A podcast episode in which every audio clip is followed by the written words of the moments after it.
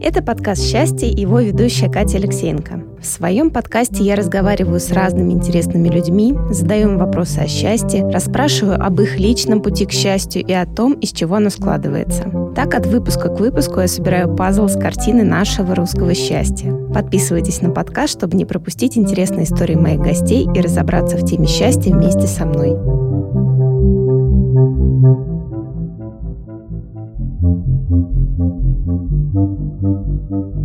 Это подкаст «Счастье» и его ведущая Катя Алексеенко. Сегодня у меня в гостях очень интересная гостья, фотограф и психотерапевт, если можно так сказать в этом мы еще разберемся. Леся Жарикова. Леся, здравствуйте. Привет.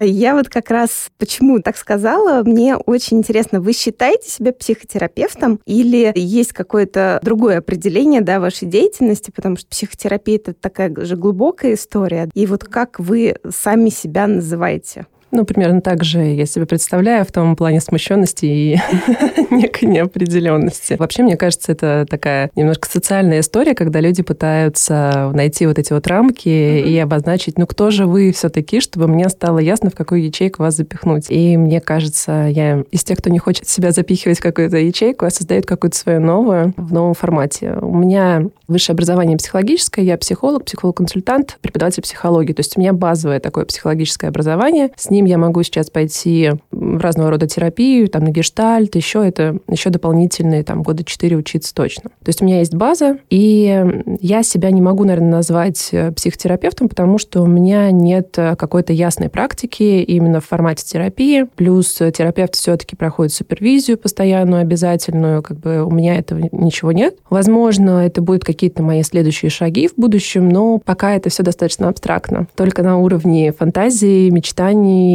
примеряю на себя, как может быть. Вот. У меня так сложилось, что когда я окончила университет, я сразу на пятом курсе родила двоих детей. Так сложилось. И, естественно, практиковать или куда-то работать я сразу не пошла после университета. То есть я успешно его закончила. Но я всегда занималась фотографией. Фотографией я занимаюсь где-то с года 2007 а университет я закончила в 2010 я сдала ГОС, а в 2011 я брала академию, и тогда в 2011 я сдала диплом уже. И получается, я пошла в фотографию, потому что фотография, она позволяет совмещать уход за детьми, скажем так, воспитание и, собственно, саму деятельность фотографии. Я всегда снимала людей, много и снимала не людей, а предметы. В общем-то, разные пробовала совершенно, искала себя, пробовала. И очень рада тому, что я прошла какой-то огонь, воду и медные трубы фотографии. То есть я снимала какие-то, там, не знаю, детские елки в сине-зеленых маленьких комнатах. И это сейчас вспоминается как э, что-то то, на что я вряд ли соглашусь. А если соглашусь, то только, наверное, за большие деньги, потому что, конечно, это одна из самых таких тяжелых работ. Но, тем не менее, она дала мне такую основу чувствовать себя профессионалом. То есть я понимаю, что я осознанно шла всякого рода разную деятельность фотосферы, чтобы почувствовать себя, чтобы набить свои шишки. Вот. И потом, спустя какое-то время, на самом деле, этот пазл просто сложился. То есть это случилось, мне кажется, года три назад только, когда вот это вот мое образование психологическое стало как-то появляться вообще в моей коммуникации, скажем так. То есть я бы так сказала, что профессиональное образование у меня было всегда в моем деле, потому что, ну, как бы ты не можешь разнать то, что ты знаешь, и ты, конечно же, замечаешь определенные моменты в процессе съемки. Просто скорее ты делаешь это не очень осознанно, да. И как-то так сложилось, что я больше как раз ударилась в портрет, больше в индивидуальные съемки в какой-то момент. И между разговорами я все время очень много разговариваю с людьми, которые ко мне приходят, потому что мне искренне интересно, кто, что за человек передо мной стоит, чем он живет, чем дышит. Это всегда очень заряжает меня и очень вдохновляет, на самом деле, какие-то такие истории каждого. И в этих разговорах э, стала всплывать вот эта история, что ну, я вообще психолог по образованию. И люди каждый раз реагировали очень положительно на это. А я как-то, ну, психолог и психолог, ну что ж тебе. я не придавала этому такое большое значение. То есть это то, что у меня было всегда. И, как обычно, то, что у нас есть всегда, мы мало ценим. Да, да, да. То есть для нас это что-то такое, ну окей. Потом я поняла, стала больше об этом думать, как-то стала больше спрашивать людей, стала думать о том, э, что уникального я могу дать как профессионал. То есть я стала взвешивать вообще свои компетенции, помимо всех детских елок, которые я сняла. Чем же еще я могу, собственно, наполнить этот процесс? То есть технически, окей, я подкована, мне не страшны какие-то ситуации внештатные, там, со светом, с количеством людей, да, еще с чем-то. Я понимаю, как из этого выбраться. Вот. И, в общем-то, я подумала, почему я, собственно, не доношу до людей, что вообще-то вот со мной комфортно, да, и вообще-то как бы происходит вот так. И вообще-то для меня важно тот, кто в кадре, да, и обычно он ведет все равно этот процесс съемочный. Просто для меня это было как само собой разумеющееся, а потом э, я как-то подумала, ну, как это обычно бывает, ты думаешь, когда тебе говорят о том, что какие твои сильные стороны, да, как тебе нужно их узнать, то подумай, вспоминай, что тебе говорят люди. И в какой-то момент я просто стала вспоминать, выделять это для себя и понимать, что, возможно, в этом что-то есть. Потом случился очень крутой пазл, на самом деле, в какой-то момент. Я вспомнила, что я хотела писать диплом на тему фотография как mm-hmm. способ терапии. Да, и это очень забавно. Я, к сожалению, не смогла это сделать, потому что уперлась в какие-то совершенно бюрократические требования университета, про валидность метода, про еще что-то. И я просто думала, блин, ребят, где как не на территории как бы дипломных работ студентов, студентов, нужно, собственно, пробовать что-то новое, да, исследовать. Ну вот, но тогда, в общем, было сложно это сделать. Возможно, сейчас по-другому. Если так, то я очень рада. Можно уже диссертацию, наверное, написать. Я думаю, да, об этом я тоже думала.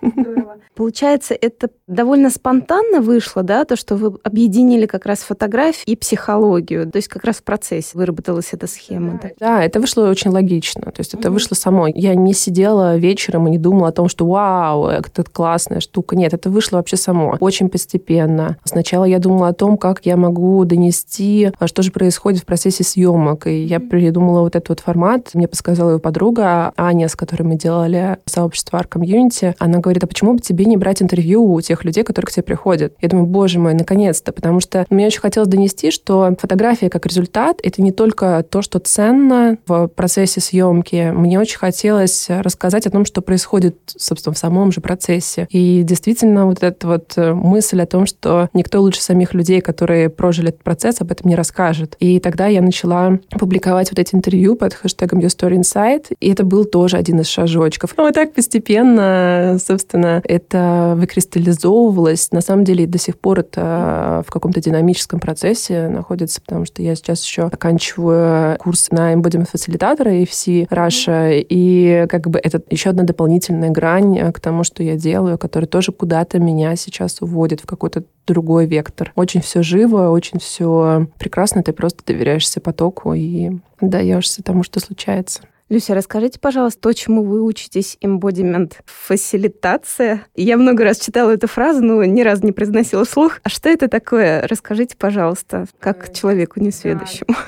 Да, я расскажу это, как я понимаю. В целом, э, на самом деле, наверное, нет такого русскоязычного аналога, который звучал бы красиво. Кто-то называет это втелеснивание или еще что-то. Для меня я это понимаю как телесная осознанность на самом деле. То есть если брать сейчас, например, на слуху уже mindfulness, что тоже когда-то было ругательным словом каким-то непонятным. Сейчас тоже на слуху, да, осознанность, она уже такая больше про медитацию, про спокойный ум, про выбор. В целом, embodiment — это про похожее, но на территории тела, на территории именно телесного отклика и того, насколько мы чувствуем свое тело, насколько мы вообще в контакте находимся с ним, и насколько мы также можем влиять на свои какие-то автоматические реакции телесные, потому что они тоже случаются, да, если мы привыкли к тому, что у нас есть какие-то паттерны реагирования, допустим, в моменте, они есть не только на уровне мозга, они также, безусловно, есть на уровне тела, и мы тоже учимся также их замечать, э, также чаще погружаться своим вниманием в тело. Просто, то есть это помогает через тело познавать себя и также с помощью тела влиять на качество жизни, наверное, так. А embodiment фасилитатор, это значит проводник, да, это человек, который, ну, происходит сессия, допустим, а некоторые люди интегрируют э, это в свою деятельность, чем э, собираюсь заняться и я, то есть я хочу интегрировать это в фотосъемки, и это очень хорошо ложится туда. И получается, что embodiment фасилитатор — это человек, который через практики, он предлагает себе определенные упражнения, определенные практики и обращает твое внимание, задавая вопросы о том, что там, что, как ты думаешь, как это откликается в теле, угу, здесь сейчас, и если мы сейчас это поменяем. И получается, что человек изучает свой запрос через тело, и очень наглядно всегда видно, во-первых, это совершенно прекрасный инструмент, потому что тело никогда не врет, и это просто потрясающе работает, потому что как проходит сессия, то есть сейчас я провожу учебные сессии, я пока не интегрирую это в фотосъемку, потому что я хочу получить сертификат, и после этого как бы уже начать официально это делать. Сейчас есть учебные сессии, и на учебной сессии мы сначала в любом случае проговариваем, просто разговариваем, проговариваем запрос, и мы можем проговаривать запрос, не знаю, минут 15. Это будет что-то из ума очень-очень-очень такое неясное. Потом мы пойдем в тело, и запрос вот как бы как щелчком просто появляется сразу очень ясный, и он может быть совершенно другой. То есть на территории ума, на территории слов мы можем много бегать, хитрить, как-то изворачиваться, отрицать, а тело, оно не врет. И это очень круто работает, правда. Это очень интересно. Вот как раз по поводу запроса, вот я по себе, например, да, понимаю то, что мне вот как раз с каким-то конкретным запросом очень тяжело. То есть есть какой-то порыв, а, вот, например, да, я уже очень давно думаю как раз тоже записаться к вам на фотосъемку, и а, я знаю то, что там будет, нужно будет озвучить какой-то свой запрос, что именно я хочу. Нет, кстати. А, нет, да? Просто мне кажется, как раз, да, вот этот затык в голове, он, он иногда просто мешает сделать этот шаг, и, наверное, пока ты не осознаешь, а зачем тебе действительно нужно, что ты хочешь получить в результате, видимо, вот как-то не получается сделать. Ну, мне кажется, это очень естественный процесс, значит, еще не время. И это сразу видно, почему я, допустим, не работаю по сертификатам также. Mm-hmm. Ну, потому что, ну, действительно, да, наверное, вы правильно сказали, то есть пока нет запроса, но если мы его берем в широком смысле слова mm-hmm. запрос, да, запрос именно на такую съемку, то да. Если про какой-то конкретный, о том, что, ну, не знаю, там, хочу научиться расслабляться перед камерой, то, конечно, такой запрос не обязательно. Понятно. И вот еще как раз про телесность и мозг. Я вот сегодня шла и думала, значит ли, если ты не можешь не то чтобы принять свое тело, но м, находиться в своем теле, э, что я имею в виду? Часто мы не проводим связь да, между тем, что мы думаем, что мы видим, и то, что мы сейчас находимся в этом моменте телом. То есть получается то, что как бы ум блуждает, ты как бы находишься где-то над собой, то есть ты не воспринимаешь воспринимаешь себя вот здесь и сейчас, как в той же да, медитации и осознанности. А значит ли это, что у тебя проблемы с принятием своего собственного тела, и, грубо говоря, пока у тебя твой ум блуждающий не успокоится, ты не сможешь вот прям вот чувствовать, что ты вот здесь, сейчас в своем теле, что ты его ощущаешь, и что ты можешь как-то им, э, ну, не руководить, это не очень хорошее слово, его чувствовать. Ну, я, если честно, не вижу здесь вообще никакой корреляции между принятием и возможностью чувствования своего тела, потому что, мне кажется, второе — это совершенно вопрос практики. Вот и все. Ну, то есть эмбодимент как раз с этим работает, о том, что ты практикуешь и это неплохо и нехорошо. Просто вопрос в том, что хочешь ли ты пользоваться вот этим ресурсом, который у тебя есть, твоим телесным языком, не знаю, твоим эмбодиментом, собственно. Mm-hmm. Простите меня.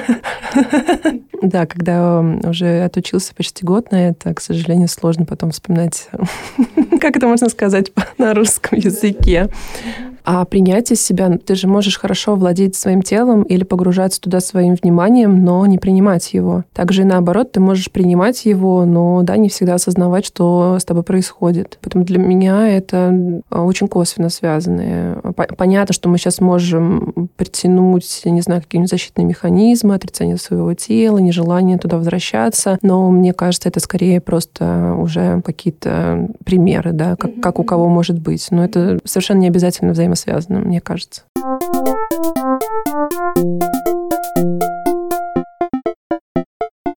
А скажите, пожалуйста, а вот фотосессии, да, вот они позиционируются у вас, получается, как фотосессия, как терапия отчасти. То есть это может быть в зависимости от тех же самых запросов, это может быть как просто фотосессия, если нет глубокого запроса какого-то, да. А вот какие проблемы, какие запросы, в принципе, это может решать? Такая вот практика, такая вот история. То есть это как раз работа над собой и над принятием своего тела, либо это что-то еще может быть? Для меня это про знакомство с собой в первую очередь, потому что, к сожалению, это, ну, то есть это актуально на самом деле не всем, это совершенно точно, и это прекрасно. Но для меня это скорее, что если ты понимаешь, что ты не понимаешь, как ты выглядишь, что ты, не знаю, презентуешь себя в социальных сетях фотографиями десятилетней давности, вообще в целом не очень понимаешь, какой ты, то это вот я предлагаю один из способов познакомиться с собой. И да, ты не всегда можешь принять себя, или ты можешь, наоборот, очень сильно удивиться и, наоборот, себе понравиться. Бывает по-разному, но это скорее вот я предлагаю такую возможность узнать, а какой я, какая я, да, вообще вот там в свой 2020 да, год. Как я улыбаюсь, как я смущаюсь, как я разговариваю, какая у меня мимика, как я двигаюсь. То есть это такое знакомство с собой. А для чего, это уже каждый сам решает. То есть для кого-то это срез важного момента в жизни, потому что происходят какие-то изменения. Для кого-то это вообще традиция. И очень часто ко мне приходят раз в год. Чаще всего приурочивают, конечно, к дню рождения. И вот запечатлить себя посмотреть, посмотреть динамику, потому что это тоже очень, на самом деле, интересно, несмотря на то, что вот год, да, казалось бы, вроде небольшой отрезок времени, а люди так меняются. Они, может быть, не меняются внешне, но это так потом заметно, и мы всегда тоже с девчонками, чаще всего девчонки приходят, ну, уж раз в год это девчонки. У меня нет мужчин, которые приходили бы раз в год, к сожалению.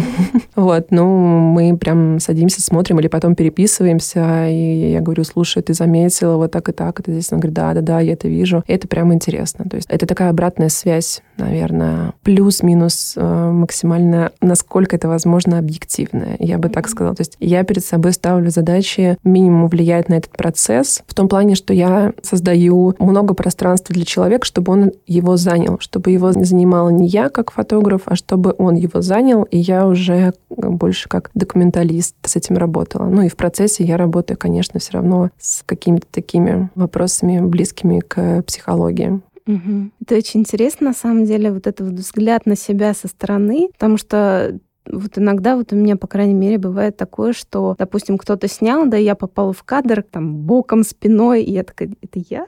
Я правда так выгляжу со стороны? Это то же самое, как, наверное, восприятие своего собственного голоса, когда ты его слышишь в записи. Это очень интересно. У меня одна из э, гостей подкаста во время нашей беседы поставила телефон на запись видео, и тоже это было так интересно, на самом деле, потом пересмотреть, как этот процесс э, смотрится со стороны, и, а, оказывается, это вот так выглядит. Мне вообще кажется, мы в этом плане везунчики. Сейчас в 21 веке у нас у всех есть цифровые гаджеты какие-то, и мы можем изучать себя совершенно с разных сторон. И я как раз вижу в этом очень много такой пользы, очень много терапевтических, таких поддерживающих практик, в том числе, когда там, не знаю, снять себя на видео каким-нибудь утром, пока ты готовишь завтрак. На самом деле, мне кажется, у меня есть такая гипотеза, что вот, как вы сказали, что иногда я вижу, да, на какие-то случайные кадры и думаю, там, я, не я, вообще что-то другое. И очень часто люди реагируют, когда они не узнают себя, они реагируют отрицательно на это, то есть как-то не хочу это видеть, не знаю, удаляют фотографию, что-то такое. Мне кажется, что это отрицание связано в первую очередь перед неизвестностью. Столкнувшись перед неизвестностью, человек, ну, начинает чувствовать некую опасность, наверное. То есть это же биологически заложено что-то нам незнакомое, да, мы все равно будем с опаской к этому относиться, что-то такое непонятное. Нет, это не мое, это мне не принадлежит, нет, так не хочу. И вот вопрос в том, что ты можешь выбирать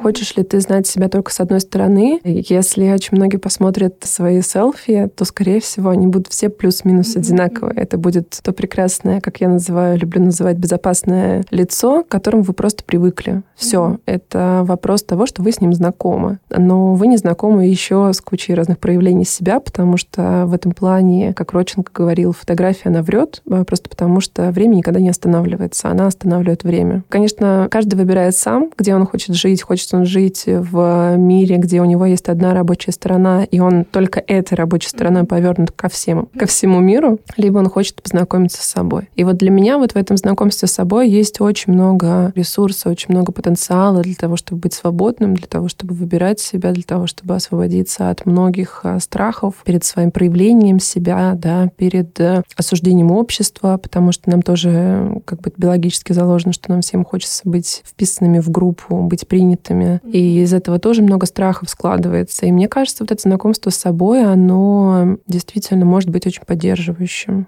Плюс, да, еще помимо этого, это может помочь проработать какие-то свои комплексы, какие-то вот такие вот истории, да. У вас же есть еще второй проект, точнее, ответвление. Это как раз про съемки в белье и про принятие уже своего тела. Это как основная, да, вот история там. Ну, я бы сказала так, что там, по сути, она повторяется. Это же о том же совершенно, только mm-hmm. на территории тела. И я вообще очень люблю снимать обнаженные съемки, потому что я знаю, что они в 99,9 случаях э, точно понравятся. Да, это забавно очень работает, на самом деле, потому что вообще мало кто знаком со своим телом, ну, кто там ежедневно стоит перед э, зеркалом, разглядывая себя там в белье. Ну, кто-то есть, молодцы, но это единицы людей. А тело меняется, но динамично время идет, мы меняемся, это нормально совершенно. Привыкнув к одному телу, вдруг у нас появляется другое, и нам тоже становится как бы от этого неловко, страшно. И вот вопрос неизвестности, мы когда чего-то не знаем, мы не знаем, мы можем увидеть эти складки или там еще что-то, растяжки, мельком где-то mm-hmm. там как-то в душе, ну, или бы как-то в зеркале случайно. Мы же тоже начинаем это все отрицать или как-то скрывать, или как-то так, что вот не дай бог кто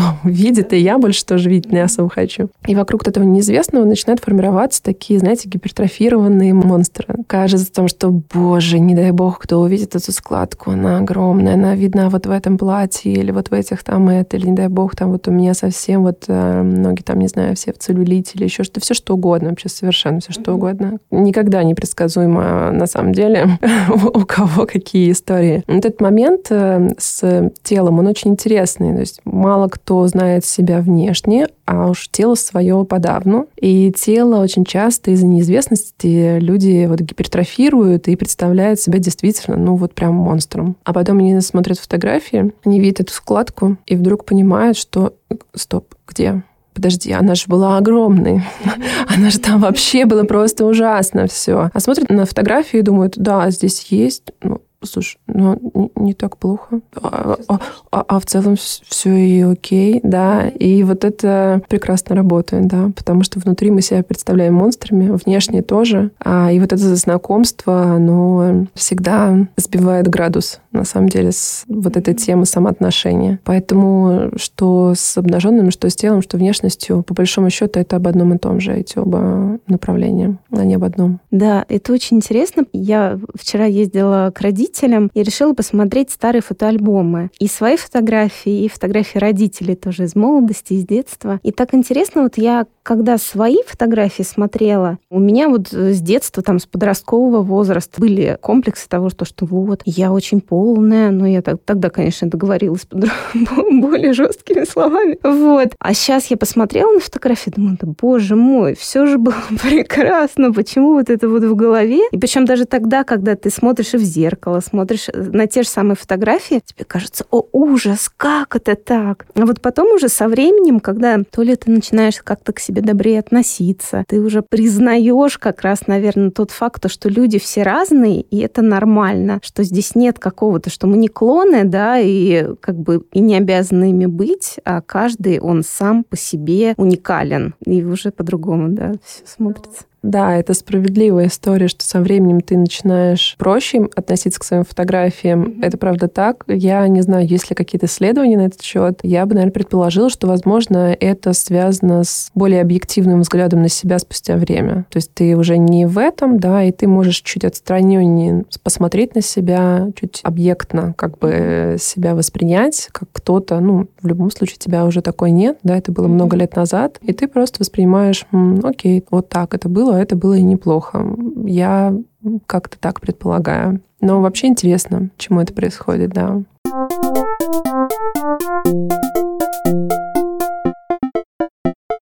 Да, это все такое вот история познания себя, она, с одной стороны, безумно интересная, а с другой стороны, конечно, думаешь, а вдруг ты сейчас как-то на себя так посмотришь, и это не принесет тебе каких-то радостных эмоций, а наоборот. Ну, не знаю, я очень верю в эту историю. Если брать, я не знаю, корректно ли спрашивать, если что, как бы мне скажите, что нет, но если не секрет, то сколько вам лет? 34. 34. Ну вот, если спать, мне 32, сейчас. Скоро будет 33.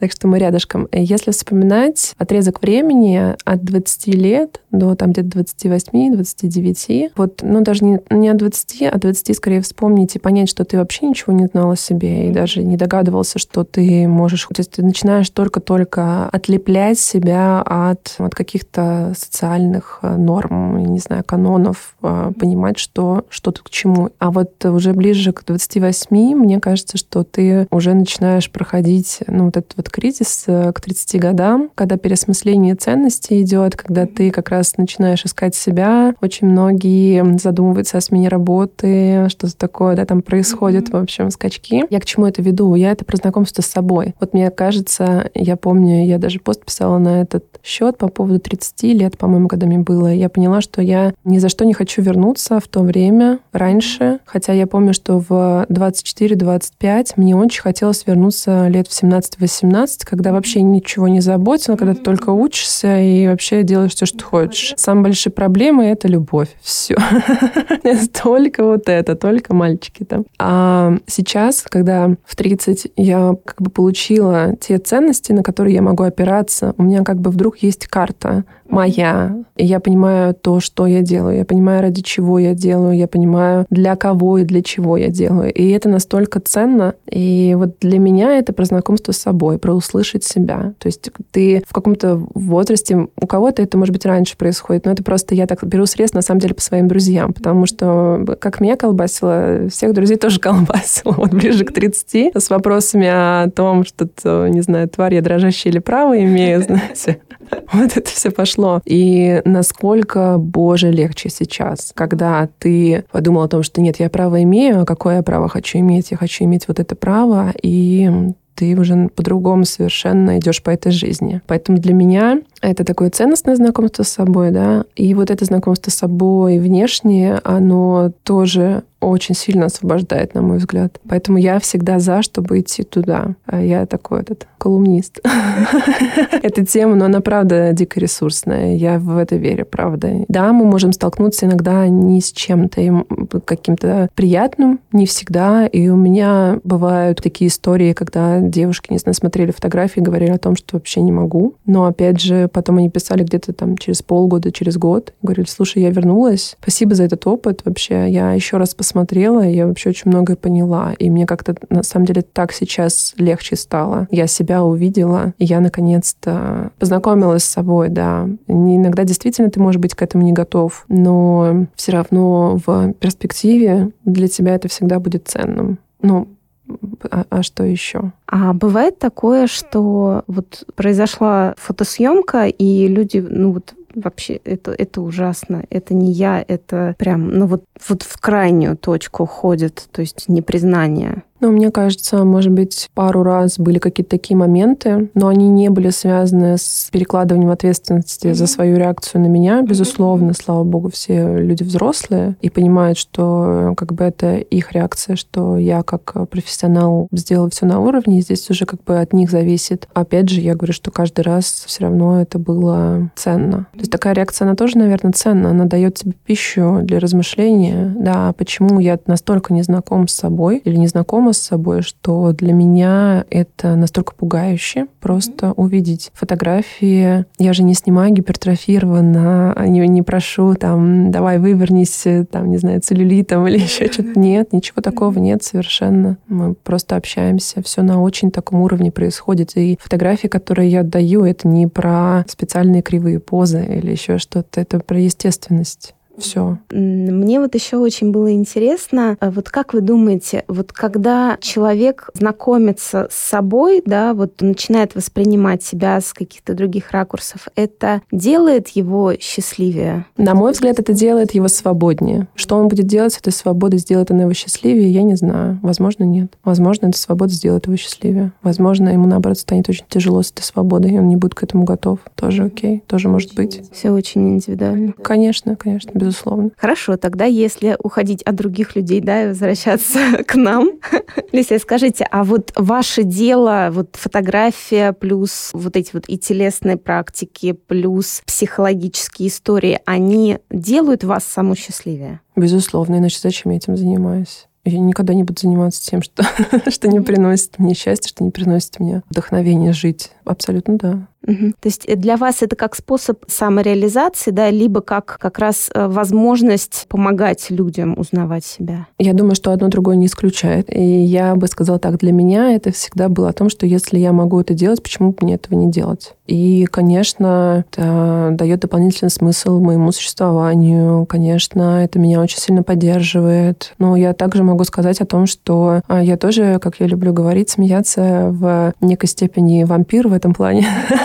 Потому что, поверьте мне, когда вы видите, какой путь э, проходят другие люди, как они принимают себя, как они, господи, настолько храбрые идут э, перед этой камерой, я вижу, насколько им сложно, но они это делают, это дико вдохновляет. Ну, это дико вдохновляет. Ты просто видишь о том, что, боже, все возможно, такие молодцы, и я вдохновляюсь всегда этими людьми, и теми людьми, кто приходит на челлендж тоже вот в самоотношении, они каждый день делают какие-то вещи новые, смелые для себя, да, которые я им предлагаю, и это очень вдохновляет. Поэтому, поэтому я этим занимаюсь в том числе. Я просто вампирю немножко энергию.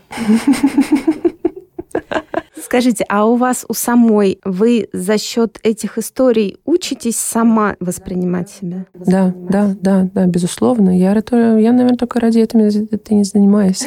Потому что я учусь у каждого, кто приходит ко мне. Потому что каждый показывает мне новую границу того, что возможно. И это потрясающе. Ты видишь, что нет ничего невозможного. А вот вы сказали то, что э, около трех лет, да, вы уже как раз объединяете эти понятия, эти практики я бы сказала, более осознанно это делала. То есть это было в целом, да, всегда. Вот за это время как вы оцениваете свои собственные изменения? Вы стали сама к себе более добрее, может быть, узнали себя с каких-то других сторон? Да, мне кажется, да. Я стала смелее намного в общении с собой. Я стала себя замечать, потому что я тоже смотрела на других людей и понимала, что это может быть поддерживающе. Каждый раз я вижу, что это может быть настолько поддерживающе, и я себя стала, конечно же, замечать.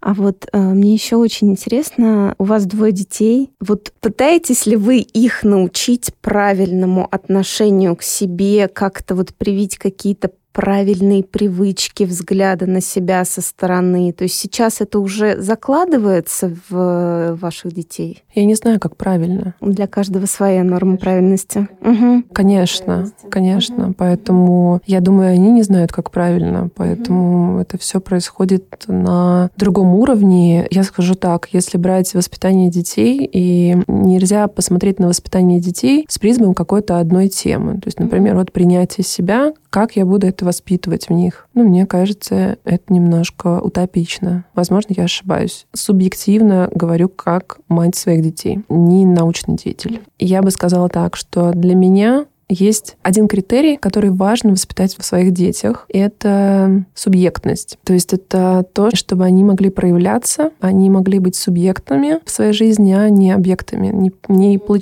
по течению, не быть зависимыми, бездеятельными. Я не знаю, чтобы они себя слышали, чтобы они могли себя проявлять, сказать, что они хотят. И вот это критерий для меня, наверное, максимально важный. Как я его воспитываю, отношусь к ним как к личностям. Да, вот и все.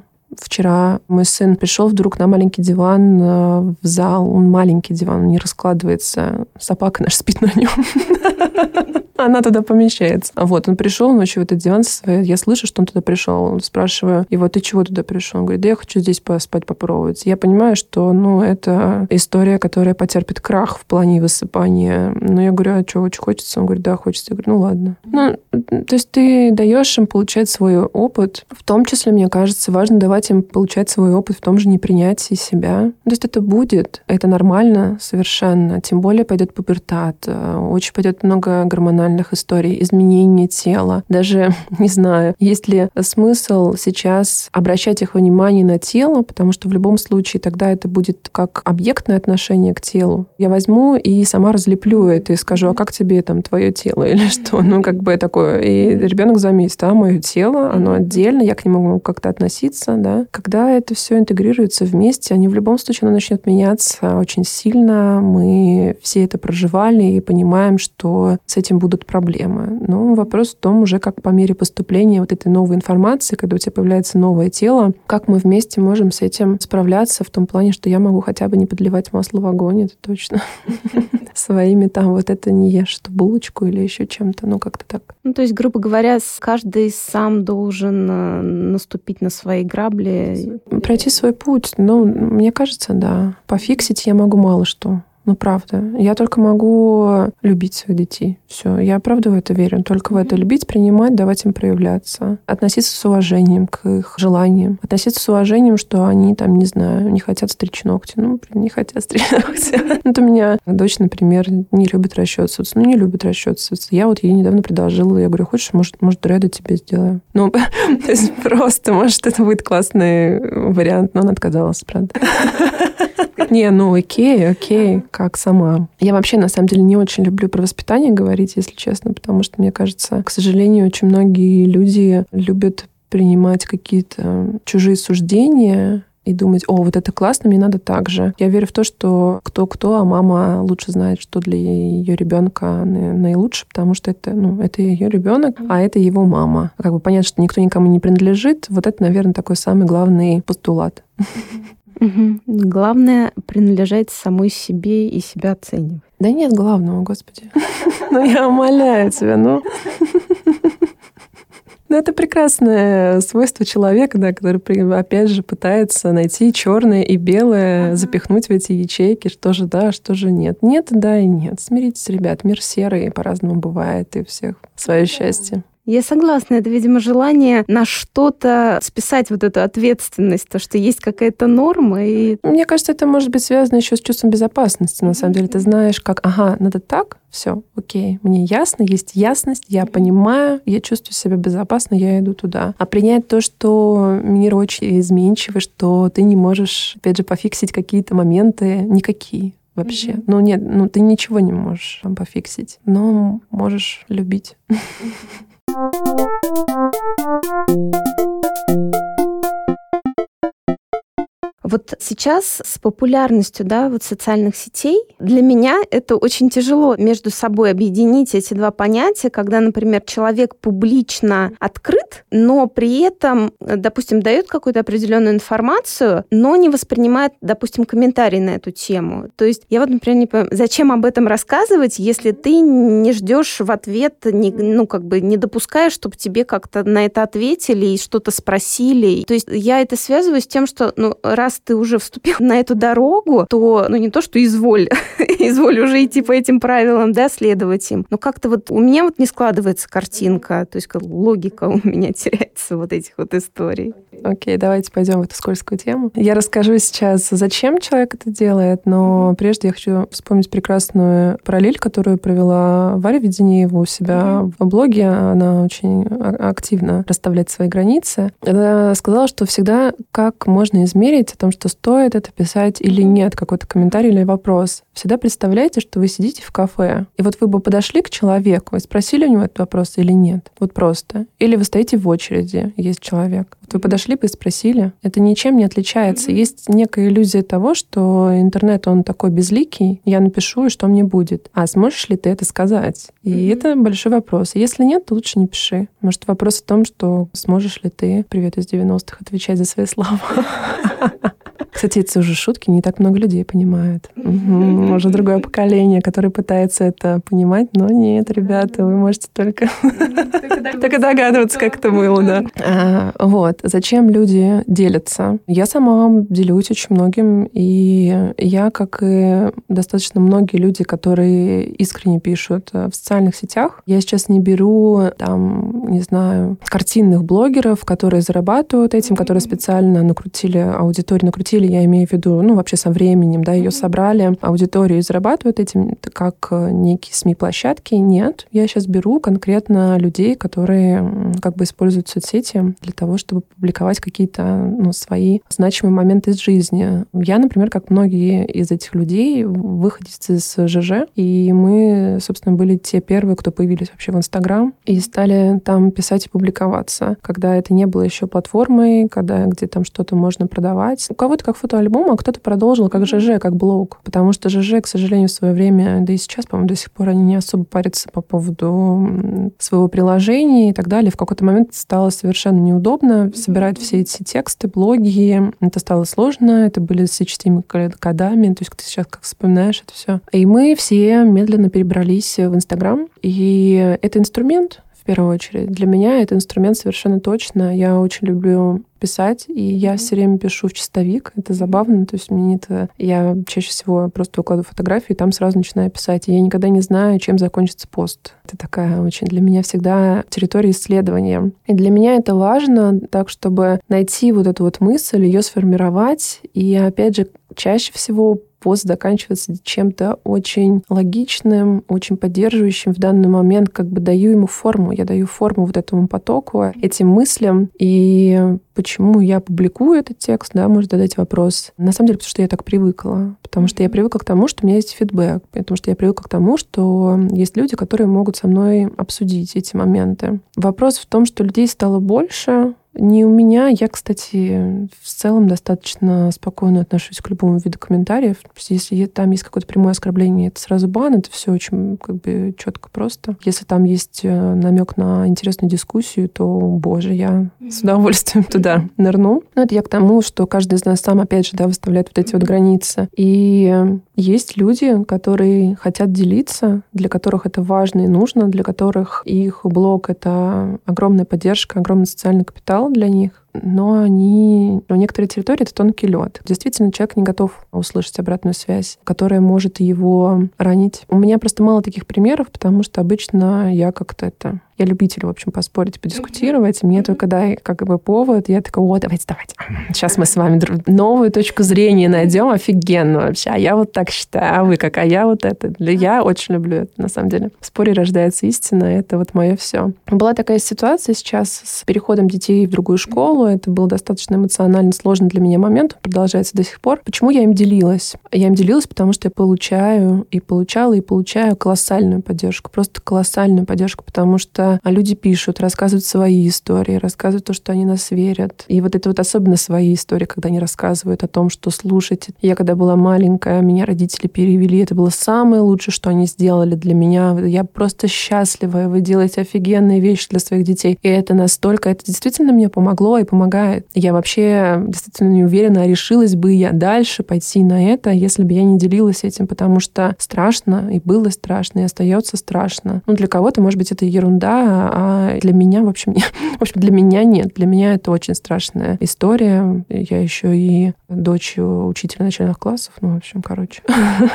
Это такой диагноз, мне кажется, отдельный. И вот в какой-то момент мне пришло в директ какая-то история о том, что меня обвинили в том, что я, ну, вот как-то про школу плохо отзываюсь, хотя там не было такого подтекста, то есть я рассказывала только про наш конкретный случай, даже не называла школы. Вот, потом как-то меня обвинили, потом, нет, меня не обвинили обвинили, а в том, что прекрасная девушка написала мне это было очень мило со стороны. Но опять же, вот э, я понимаю, что мне было больно это читать, допустим, да. Но я понимаю, что она не хотела меня обидеть. Это тоже нужно, ну, это нужно понимать. В общем, она сказала мне, а если вы хотите знать мое мнение, ну, как бы...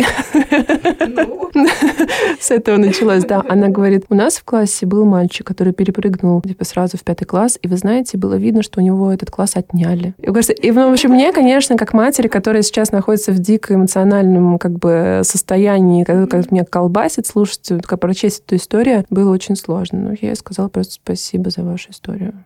Спасибо, что поделились опытом. Все. В общем, здесь вопрос субъективный. И мне кажется, что классно, что есть сейчас такие разные истории и кейсы, потому что мы, конечно, все еще учимся жить в этом цифровом пространстве. Это что-то новое, несмотря на то, что а, вот если брать нас, да, уже там 30 плюс, мы это вообще с этим выросли, да. То есть я помню, у меня интернет, вот это все появилось, мне было, наверное, лет 13, наверное, начались вот эта Аська, mm-hmm. эти чаты какие-то. Я тогда научилась очень быстро печатать, наконец-то. Да, стимул был, потому что, блин, все уже быстро печатали, уже прошла тема, а я там еще это, да, допечатываю. Но мои дети, например, сейчас скипуют, они делают аудиозапись. Да, я вчера маме показала то, что, оказывается, можно не набирать очень медленно и мучительно, а можно просто отправить, и это вызвало очень большой восторг наконец-то. Ты почему ты мне раньше об этом не сказала? Да, да. В общем, вывод, что мы все учимся, как те, кто делится, так и те, кто воспринимает эту информацию. И опять же, я бы не запихивал это в какие-то ячейки о том, mm-hmm. что если ты опубликовал, будь добр, выслушай. Mm-hmm. Если ты не опубликуешь, ты ничего не получишь. Ну, в общем, здесь процесс, которому мы учимся, я думаю. Да, тут э, как раз еще из-за того, что оно постоянно меняется, и вот эти веяния, течения. Так а почему теряет актуальность? Потому что она набрала массу. Да, да люди где-то научились, уже задают себе лишний раз вопросы, стоит написать или нет. Ну да, сейчас, конечно, из-за такого большого объема информации учишься фильтровать и как бы на себя это переносишь, насколько ты вообще готов это воспринимать. Угу. Еще один из фильтров по поводу подойти в кафе и сказать вживую, я думаю, что еще один из фильтров может быть для человека, который вот сомневается, вот, комментировать, нет комментировать, помнить про «я-сообщение». Вот это понятие «я-сообщение». А вы сейчас про себя говорите? Или вы сейчас там что-то увидели и хотите подначить или что-то делать? Вы сейчас о себе или нет? Вот «я-сообщение» — это очень тоже такой классный навык в общении. Опять же, про те же границы, да, когда ты говоришь, там, я здесь ощущаю вот так вот. Mm-hmm. Интересно, достаточно было неожиданно, как-то для вас по-другому, там, не знаю. Ну, то есть что-то, что из «я».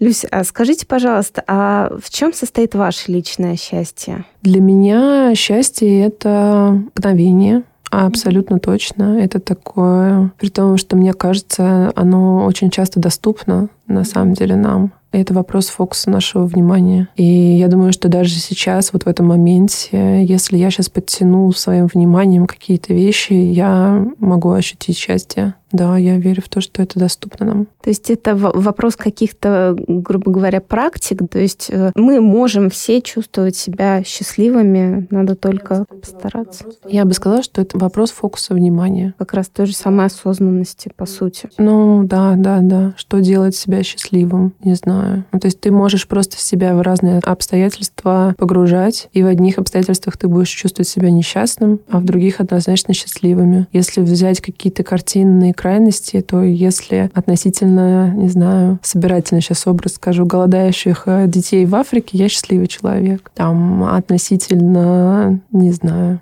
да нет, я счастливый человек. Относительно всех. Хо-хо-хо. Прекрасно. Это прекрасно. А что вас делает счастливой? Счастливой меня делает честность, в первую очередь, перед самой собой. И не то, что умение, а скорее выбор нести эту честность, быть честной. И выбор продолжать ее как бы ну, нести. Нести в деятельность, нести, не знаю, в воспитание, нести в то, когда я пополняю тройку в метро. Там, не знаю, быть честной во всем этом этом. Как интересно. Интересно сейчас пример.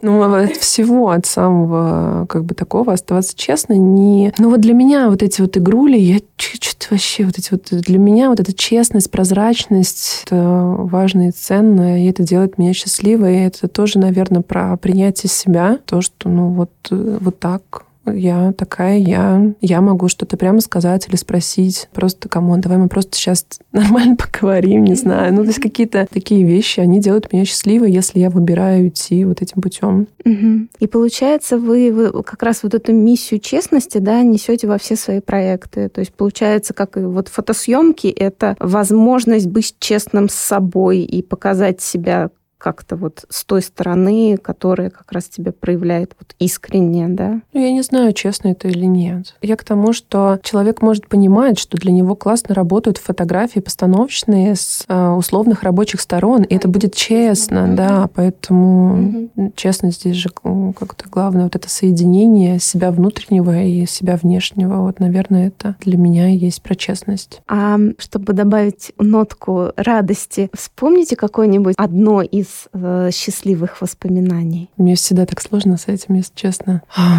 Но вот это у меня есть, на самом деле, это забавно. У меня есть какое-то сопротивление. Я тоже была в подкасте другом, я не помню, каком именно это был именно этот вопрос, но я прям так сопротивляюсь всегда вот этому одному. Здесь я такая думаю, ну, господи, это же так прекрасно, не знаю, на природе чувствую себя счастливым, когда ты начинаешь замечать, как красивы деревья, как это все, боже мой, прекрасно создано, это, не знаю, вода. Ну, в общем, я не знаю, это просто может до такой степени расширить ширится. Это так э, прекрасно и счастливо. Не знаю, когда я чувствую поддержку от своих детей, которые там обнимают меня, говорят, мам, ты молодец. И я просто, а, так можно было. Офигенно и счастливо, да. И, в общем, не знаю, я могу... Я сейчас шла вот с э, метро сюда и просто замечала какие-то моменты, и ты чувствуешь себя счастливым. Ну, наверное, самые такие это на природе, потому что ты, мне кажется, нам, мне, в моем случае, мне легче всего услышать себя, когда я нахожусь на природе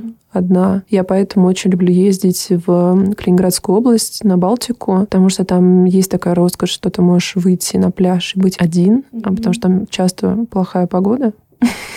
И все сидят дома, а я иду к морю. Да. А я иду к морю, и вот это, этот момент жизни, это природа, и ты один, и ничего никто от тебя не ждет, э, и никуда не надо бежать, и только красота вокруг, я не знаю. Ты в эти моменты тоже счастлив, наверное, потому что слышишь себя, да? Ой, да, я прям прочувствовалось это состояние. Очень прекрасно, да. И я видела ваши посты как раз с Куршской косы. Вот, и это, конечно, что-то невероятное, безумная красота, которая прям, наверное, растворяешься просто в этом моменте. Да, да, это очень. И потому что каждый раз, когда я нахожусь в Москве, я думаю о том, что я вот туда приеду, приеду, прибегу на пляж, и вот просто такая упаду на песок и буду его обнимать. Я, правда, ни разу так не делала. Ну, я, ну, конечно, валялась на песке, но я к тому, что вот так вот прям с аэропорта побежала, и все. Потому что ты скучаешь, кажется, вот-вот, а потом тоже вот этот вот момент. Ну да, ну вот, наверное, счастлив это тогда, когда ты можешь быть в моменте, потому что я же могу приехать туда, ну, такая, ой, нет, что-то холодно, что-то, что-то нет, ну, что я тут буду падать, у меня волосы будут в песке. И вот ты вот, ты же никак-то счастье не, тогда не, не словишь. А если ты отдашься этому, то ну, это нужна смелость тоже некая на моменте оставаться, да, смелость отдаться моменту, да. Здорово, Люсь, спасибо большое. Мне кажется, у нас получился очень такой честный разговор. С вами было очень приятно пообщаться, и надо, надо записаться и все-таки попробовать эту практику пройти, потому что это безумно интересно. Ну, я думаю, что все вовремя случается всегда, и даже когда какие-то переносы съемок и так далее, я всегда думаю о том, что это все вовремя. Все случается тогда, когда должно случиться, поэтому буду ждать. Это точно. Хорошо. Спасибо вам большое. Хорошего вам дня. Спасибо. Спасибо большое. Мне тоже было очень приятно. Это был выпуск подкаста «Счастье». Подписывайтесь на подкаст, чтобы не пропустить следующую историю про счастье. Оставляйте свои комментарии и отзывы. Мне очень важна ваша обратная связь. Если вам понравился выпуск, делитесь в сторис и отмечайте меня, Катерину Алексеенко. Мой ник Зора Кейт. Я обязательно отправлю вам в ответ лучики добра. Счастья вам и до новых встреч! thank you